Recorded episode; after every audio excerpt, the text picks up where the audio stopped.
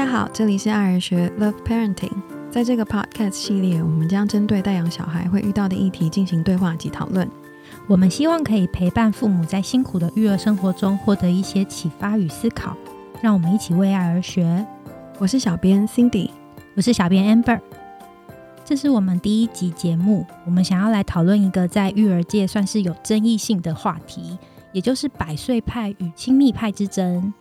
如果说爸爸妈妈会在网络上面爬文、买教养书来看的话，那或许就会有机会看见，其实，在教养育儿的方式上面也有很多派点之争。那么，这个现象不止在台湾发生，随着新的研究理论出现，何谓比较好的教养方式，一直是一个不断在被思考的问题。那到底什么是百岁派，什么是亲密派呢？好，那我们来介绍一下百岁派的起源。这个百岁派其实是台湾人自己起的名字，它源自于二零零六年在台湾出版的一本书，叫做《百岁医师教我的育儿宝典》。嗯，百岁医师到底是谁啊？百岁医师其实是美国的一位小儿科医师，Dr. Layla Denmark 丹马医师。他是一位活到一百一十四岁，超过一百岁还在职业的医师，所以叫做百岁医师。哦，那他是一个人瑞哎。是你也可以把他叫做仁瑞医师，而且他到已经到一百岁了，他还在职业，感觉对这个行业很有热情。对他好像很有良心。听说他在他的诊所啊，只是在柜台就是放了一个表格，呃，大家就自己把几块钱投进去，就是很便宜的钱，就是一个很佛心的仁瑞医师。他就让病患要付多少钱就付多少钱，好像有规定。我如果没有记错的话，好像是八块钱美金哎。哦，可是也是很佛心啊，对，就是一个很佛心的价格，而且他在那个时候其实是真的很红，很多很多人都会去看他的门诊，或者是说他的概念真的很很流行，在那个年代是一个风潮。可是讲到这的话，就要讲到一个人，就是其实真正比较红的那一本书，并不是百岁医师本人写的，而就是他其中一个那个叫病患吗？妈妈。哦，因为那个妈妈生了十一个小孩。然 后把十一个小孩全部带去百岁医师那边看医生，然后看完医生之后就把记录写成书，这样。对，他就把十一个小孩都带去给百岁医师看嘛，所以他就变得非常清楚百岁医师的理念，而且他可以有实验，上面好像前后测一样，就他这个小孩怎么做，下一个小孩怎么做，感觉他的经验会很有趣。可是。好吧，我很难想象，就是养十一个小孩的教养品质怎么样哎？因为你看现在大家养一个两个就已经很崩溃了。对啊，而且他就等于是十一甚至更久十几年都在生小孩、养小孩、生小孩、养小孩，然后他带小孩去看医生。这可能会跟我们等下后面讲到的百岁医师他比较主要的一些算是比较有争议性的理念有关哦。但我先介绍一下。他到底是什么年代的人？他是一八九八年生，然后二零一二年逝世，所以他其实真的是嗯上一个世代的小儿科医师。他算是从上一个世代活到最近，因为也才几年前而已。对，大概是十年前。他本人其实只有唯一撰写一本书，叫做《Every Child Should Have a Chance》。那这本书其实没有翻成中文。那他的最后一版英文版也停在一九八二年。我刚刚说的那个生十一个小孩的妈妈写的那本书比较红，叫做《Doctor Denmark Said It》。它分别在一九九八年、二零零二年、二零二零年都在美国再版，而且二零一六年也在台湾出版成中文版。丹马医师说。这个妈妈叫做 Media Bowman，她生了十一个孩子，她超过三十年来都向丹马医师求诊咨询，所以。他写成的这本书，丹马医师本人也背书推荐。可是呢，在台湾比较红的，其实又是由台湾作者撰写，二零零六年出版的《百岁医师教我的育儿宝典》，并且陆陆续续有了拥戴这种育儿方式的族群，这才有了所谓“百岁派”之称。嗯，所以其实，在台湾也曾经有一段时间，蛮多人很支持这样子的育儿观念。我想，至今可能都还有诶。如果你到 Facebook 上面搜寻的话，其实到现在都还有呃相关的育儿。的社团就是这样的育儿方式的社团，嗯，那就是稍微讲一讲百岁派的背景以后，那亲密派是什么呢？亲密派它在现在是比较常被拿来跟百岁派比较的另外一种很不一样的育儿哲学。那它主要的核心理念是爸爸妈妈要敏锐的去回应小孩的需要，爸爸妈妈所提供的照顾应该要以婴儿本身独特的需要为主，而不是任何的时间表或者是制式的要求。什么意思啊？你可以举个。例子吗？比方说，最最不一样的地方，应该是在小孩哭的时候，父母要怎么做？亲密派的学者会认为说，当小孩哭的时候，就代表小孩有需求，那父母就要敏锐的去想想看他怎么了，并且赶快把他抱起来。哦，那这样真的跟百岁医师很不一样诶，因为百岁医师他就主张要就让小孩哭，哭是一种肺部运动。你觉得很荒谬吗？肺真的需要运动吗？在 COVID nineteen 的影响下，可能需要运动吧。这样讲会不会真的很失礼？那除了哭泣这件事情以外呢，亲密派还会主张什么样的理念呢？其实亲密派它就是很核心，就是他很鼓励爸爸妈妈要跟婴儿建立亲密依附的关系。那他就很重视爸爸妈妈跟婴儿之间有身体的接触，还有情绪的同理跟同调。他们认为说，婴儿在哭的时候，其实那个哭泣就是一个求救讯号，父母千万不可以把婴儿放在那边哭。他们认为这样子会影响到他们脑部的发展。嗯，听起来好严重。那这显然就跟百岁派的思想是几乎是完全颠倒的。那个年代不知道发明那脑部造影了没？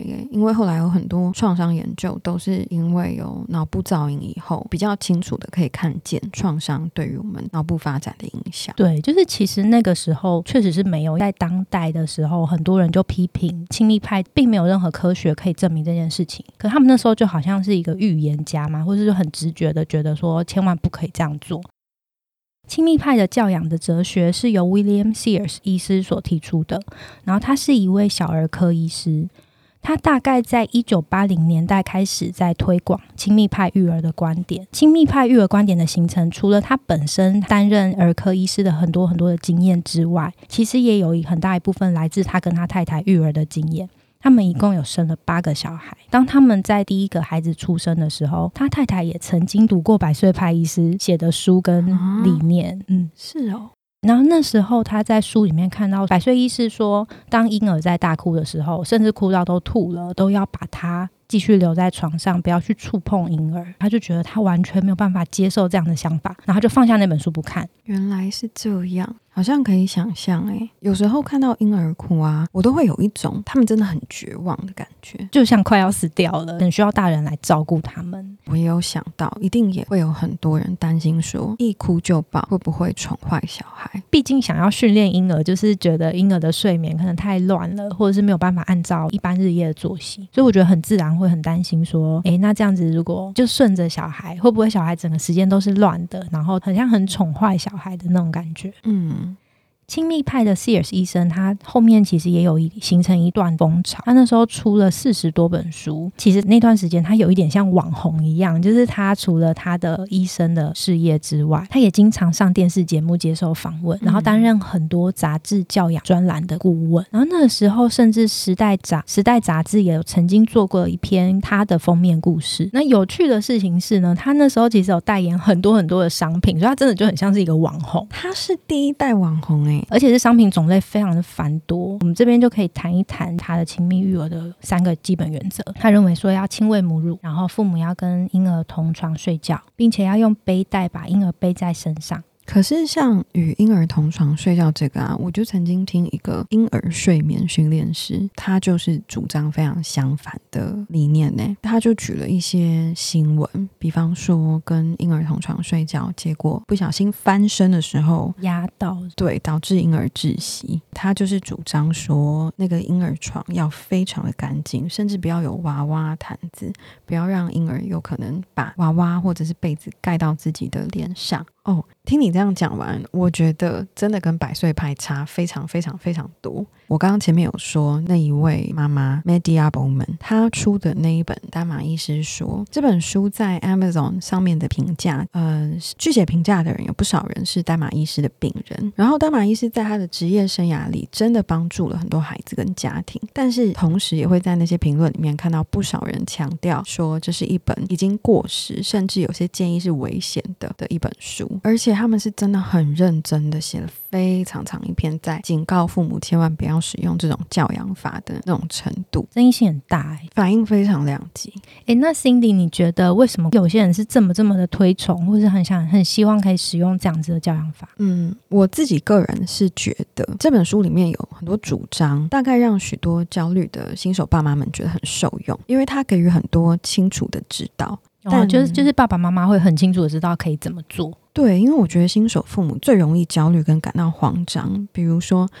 不敢帮婴儿洗澡啊，这样软软的一个小生物，很怕自己伤了它。那很常会不确定自己怎么做才对，隔多久喂奶才对。其实我觉得新手父母通常都是非常非常焦虑的。嗯，好像可以想象诶。那这样如果有一个很清楚的指导的话，其实就会觉得好像很受用的感觉。对，那他给予的很清楚的指导，我补充就是同时也非常具有争议性的是，嗯，他主张要用训练的方式让宝宝遵循一个时间表，这个时间表就是喂奶、玩耍。睡觉，如果满足宝宝的需求以后，他还是一直哭，那你就要让他哭。他也主张，后来大家都比较知道，相对容易导致窒息的趴睡。趴睡其实就很像台湾很很多人都会觉得说，在小孩让婴儿趴睡或者侧睡，可以有助于头型比较好看。你知道这件事吗？我知道，因为我小时候好像也是趴睡。我小时候也有被趴睡，所以说，我觉得对于焦虑的新手父母来说，有人可以告诉他们说，这样做就对了。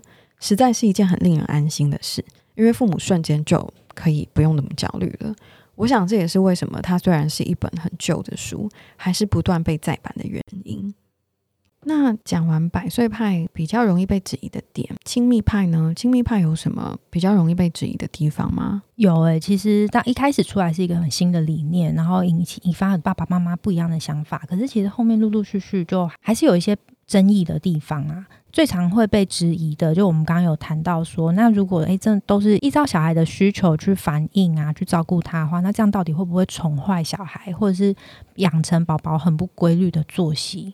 那甚至有人还会觉得说，那你这样子简直就是剥夺了小孩去学习适应这个社会的一个生活能力。那我觉得这背后感觉有一种是爸爸妈妈很怕就这样子，好像被一个婴儿牵着鼻子走，然后爸爸妈妈不能有一个自己的想法，或者是好像全部的生活要受到婴儿的影响那种感觉，好像有让我想到我之前曾经做过一个访谈，那那个访谈的爸爸妈妈就特别跟我强调说，他觉得他跟孩子之间在做权力上面的角力。对，其实这很常会在亲子之间发生诶，甚至在婴儿就是一个婴小婴儿的时候，你好像都很容易有这种感觉哈。对，父母好像非常害怕被小孩控制，或者是小孩获得了主导权，他要让小孩知道家里谁是老大。我那时候对这句话印象非常的深刻，很担心婴儿会篡位，篡位 成老大。对，是，但是但是其实。如果真的这样子看，就是如果我们从那个时代背景看到说，哎，从百岁派的想法变成到亲密派的想法，我觉得那其实真的有个很大不一样，是在爸爸妈妈，尤其是妈妈，确实是需要付出更大的心力跟耐心。嗯嗯，因为这个其实真的不等于说让宝宝来发号施令，而是说他们是认为说，其实宝宝有需要的时候才会发出讯号给他，相信能够满足他跟照顾他的人。如果这个大人可以做出回应的话，这个过程应该可以感觉比较像是一种沟通吧。嗯，就是婴儿跟父母，或者婴儿跟大人互动的一种方式。你刚刚这样讲，我其实个人还蛮好奇，为什么大人经常会担心被小孩控制啊？你你提出了一个灵魂拷问。可是我有想说，是不是因为小孩生出来以后，那个生活被太大程度的改变了？对，其实那个跟完全不是，就大人原本的生活，嗯，就完全走样嘞。自从有一个新生儿到来以后，再也不能好好睡觉。对，而且是好几年的时间，他们本来的生活就再也不一样，他也没有办法像以前一样，想要去喝咖啡就去喝咖啡，搞不好连准时上班，有时候都会遇到一些困难。对，就是是很基本的生活，完全大受影响。也许真的是这样的心情，就是父母其实对于生了小孩之后，那他自己的生活上面的改变，甚至可能很多会觉得是一种牺牲跟牺牲跟损失吗？可能是很失落的，可能真的就跟诶觉得好像小孩会控制住自己啊，然后小孩好像会主掌自己的生活，就会变成是一件很焦虑的事情。我觉得那段时间真的某种程度上来说，小孩真的主导了自己生命的很大一部分呢。对啊，确确实是这样子。妈妈的生理机制也整个都变化成都在回应小孩啊。比方说，小孩哭的时候，妈妈就会泌乳，嗯嗯嗯嗯，或者是说，妈妈的杏仁核会在小孩出生之后暴增四倍大。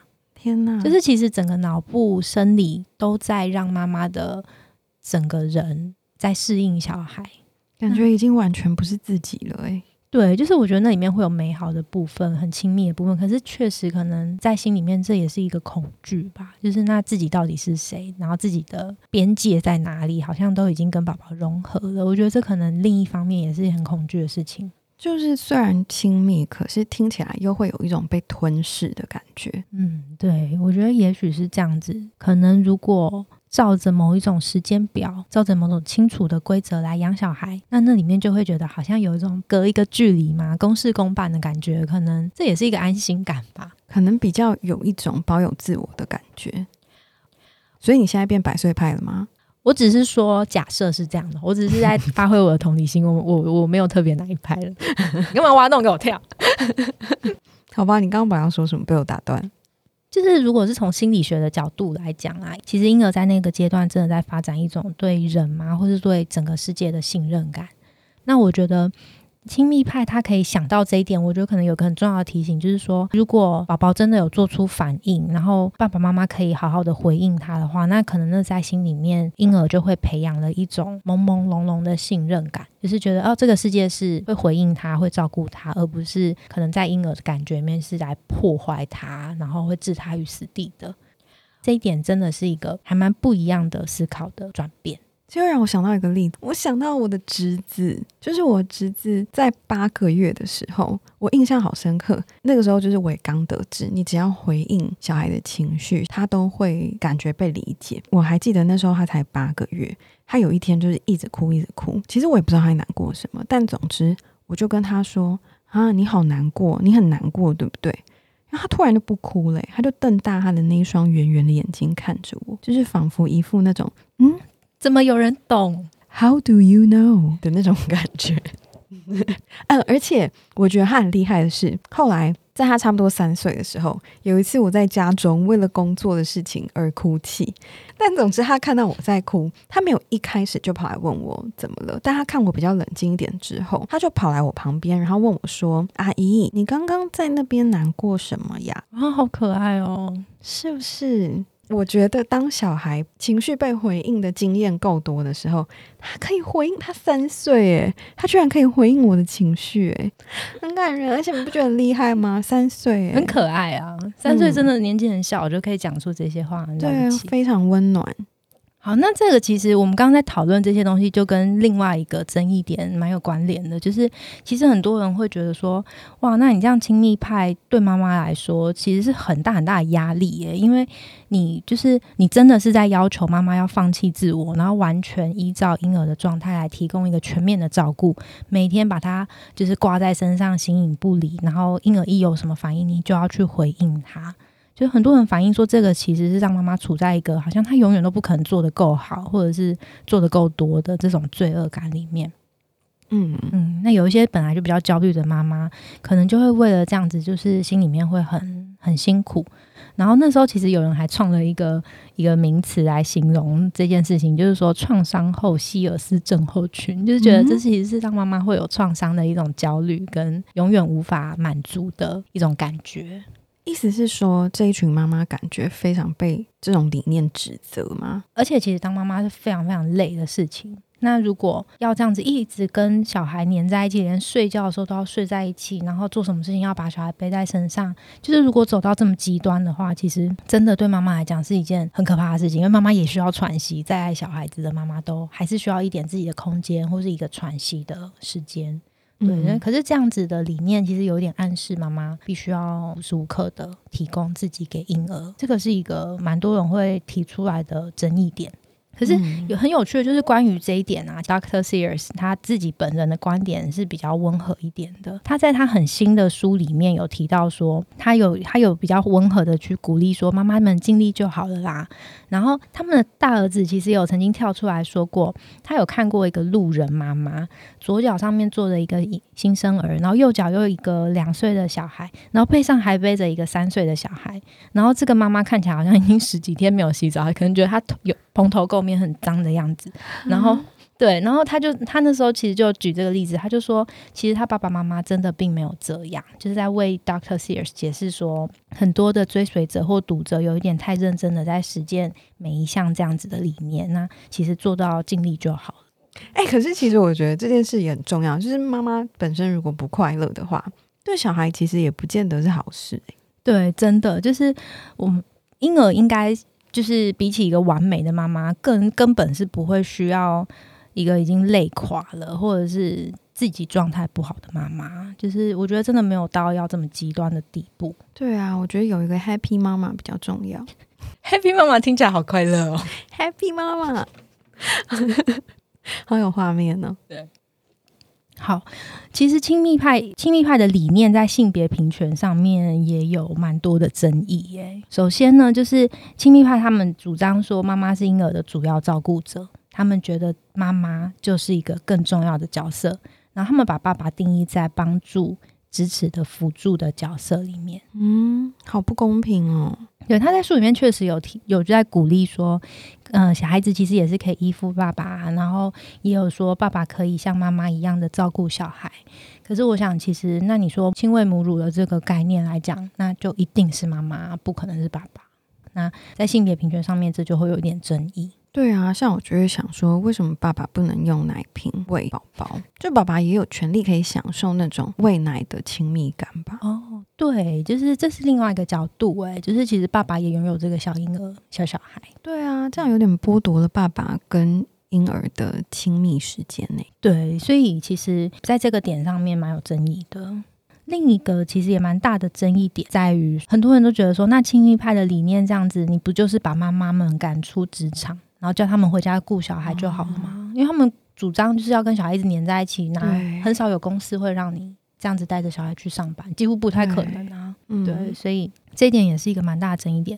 那这个没话说，就 Doctor Sears 他在新书里面，他就是主张说，他仍然认为妈妈应该要留在家里照顾小孩。这一点他就讲的很绝对，而且他甚至有讲说，妈妈们不知道自己很快的就回到职场，对小孩来讲有多大的破坏力。所以他其实是蛮笃定的在想这些事情。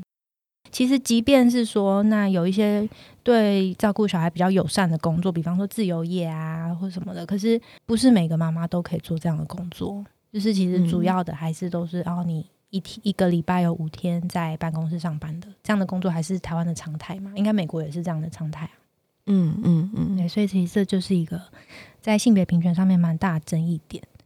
然后，其实这他们真的很坚持这一点，因为他们就是有，就是他们就建议妈妈可以辞掉工作，然后还要借钱来补足妈妈少掉工作的这个收入的差额。还要借钱，对他们其实是有到这样子的想法，然后他们自己就是这样做，他们自己就有借给他们大儿子的家庭一笔钱，来让他们的嗯这样媳妇嘛，就是辞掉工作来在家里面带小孩。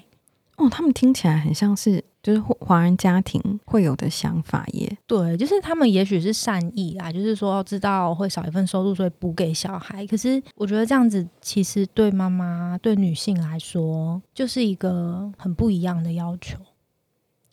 那么我还想问一个问题，好就是我在猜，我们今天这样讲完之后，听众朋友应该也会想说，百岁派跟亲密派那么不一样，那到底我们可以怎么选择？我要怎么选择？我要接触哪方面的教养资讯？我要怎么筛选？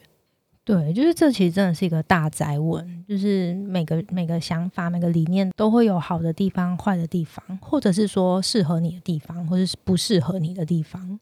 嗯，所以我想，可能比较重要的是，我们不一定得完全是某一个派别的拥戴者，而是我们保持某种觉察跟思考的能力。那对不同的说法，我们都采取开放式的态度，思考过后，我们再做出最符合自己育儿教养观念的选择。那或许我们也可以是折中派啊。我觉得这真的是说，爸爸妈妈可以再更相信一点自己的直觉。嗯，嗯，就是爸爸妈妈一定最知道自己适合什么，然后最懂自己的婴儿发生什么事情，不会马上就知道是怎么了。可是就是一次一次的去猜啊，去观察。我觉得这可能就是身为父母本来天生就会有的直觉，而且就算理念说的再好，做不到就是做不到。其实这种东西没有办法，因为知道怎么做最好，所以就只是这样做，还是只能用自己做得来，然后适合自己的做法。我觉得那样才有办法真的去回应婴儿，也以及是回应自己的需要。嗯，然后也要记得不要过于苛求自己。嗯，毕竟照顾者保持一个比较好的状态，对于育儿来说也是一件很重要的事情。你要把自己顾好了，婴儿才可以得到好的照顾，有个嗯 Happy 妈妈的感觉。Happy 妈妈才会有 Happy Child。今天的节目在此告一段落，谢谢你的收听。相关资讯已经放进我们节目的介绍中，希望各位爸爸妈妈或是对教养育儿有兴趣的朋友们，对我们今天的主题有更深入的了解。如果你喜欢我们的节目，欢迎订阅爱儿学频道以及脸书、IG、YouTube，或上官网 loveparenting.com 参考丰富的育儿资讯，并透过五星好评给我们鼓励哦。各位听众朋友，拜拜，下次见。拜拜。